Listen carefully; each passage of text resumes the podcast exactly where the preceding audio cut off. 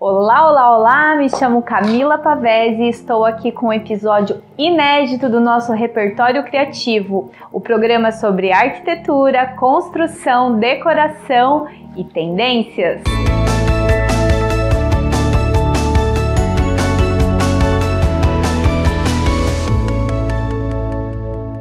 Vamos dar continuidade ao episódio da semana passada, quando falamos um pouco sobre como escolher o escritório de arquitetura ou de engenharia que mais se enquadra no seu perfil. Falamos em acionar a sua rede de apoio para possíveis referências, em verificar no CAL ou no CREA se o arquiteto ou engenheiro está ativo e inscrito, pesquisar no Instagram, refinar a lista ter uma reunião, abordar os conhecimentos interdisciplinares do profissional. Agora, falta mais algumas coisas, não faltam?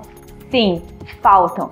E agora a gente vai abordar as questões de valores das propostas de honorários dos profissionais. Primeiro, não existe um padrão de obrigatoriedade de valores definidos pelas entidades regulamentadoras ou por legislação. O que existe é uma tabela de embasamento do CAL que você pode acessar pelo link aqui do ladinho. Essas diretrizes do CAL podem ou não serem seguidas pelos escritórios de arquitetura. Assim como todos os prestadores de serviços, encontramos todos os perfis de arquitetos no mercado e também de valores as variações costumam ser enormes. Porém, tem alguns fatores que implicam diretamente nos valores cobrados por determinados escritórios, e acho importante você estar bem ciente disso ao fazer suas escolhas e definir qual será o seu escritório de arquitetura ou engenharia. Por exemplo, tempo de mercado e experiência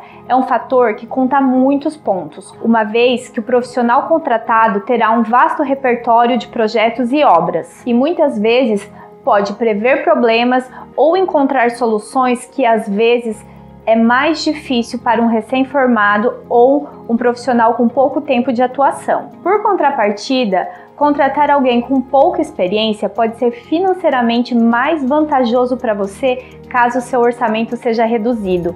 Se o arquiteto tem registro no conselho, teoricamente ele está apto a fazer os projetos. Outro ponto: quais serviços serão contratados? Aqui temos outra questão fundamental: o que você irá precisar. Apenas projeto arquitetônico? Projeto arquitetônico, mais projeto de interiores, mais projeto luminotécnico, mais projeto de paisagismo, mais acompanhamento?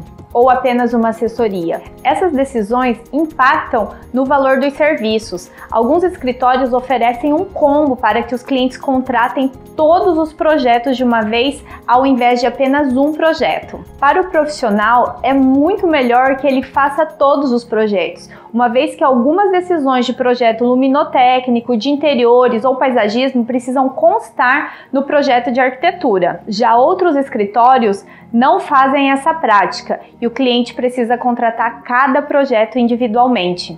Gostou desse assunto? Eu ainda não terminei. Semana que vem a gente tem mais informações sobre como contratar um escritório de arquitetura ou engenharia. Enquanto isso, se inscreva no canal da 93 no YouTube, aperte o joinha, compartilhe com seus amigos, comente, faça perguntas, vai ser uma honra para mim responder suas dúvidas. Até lá!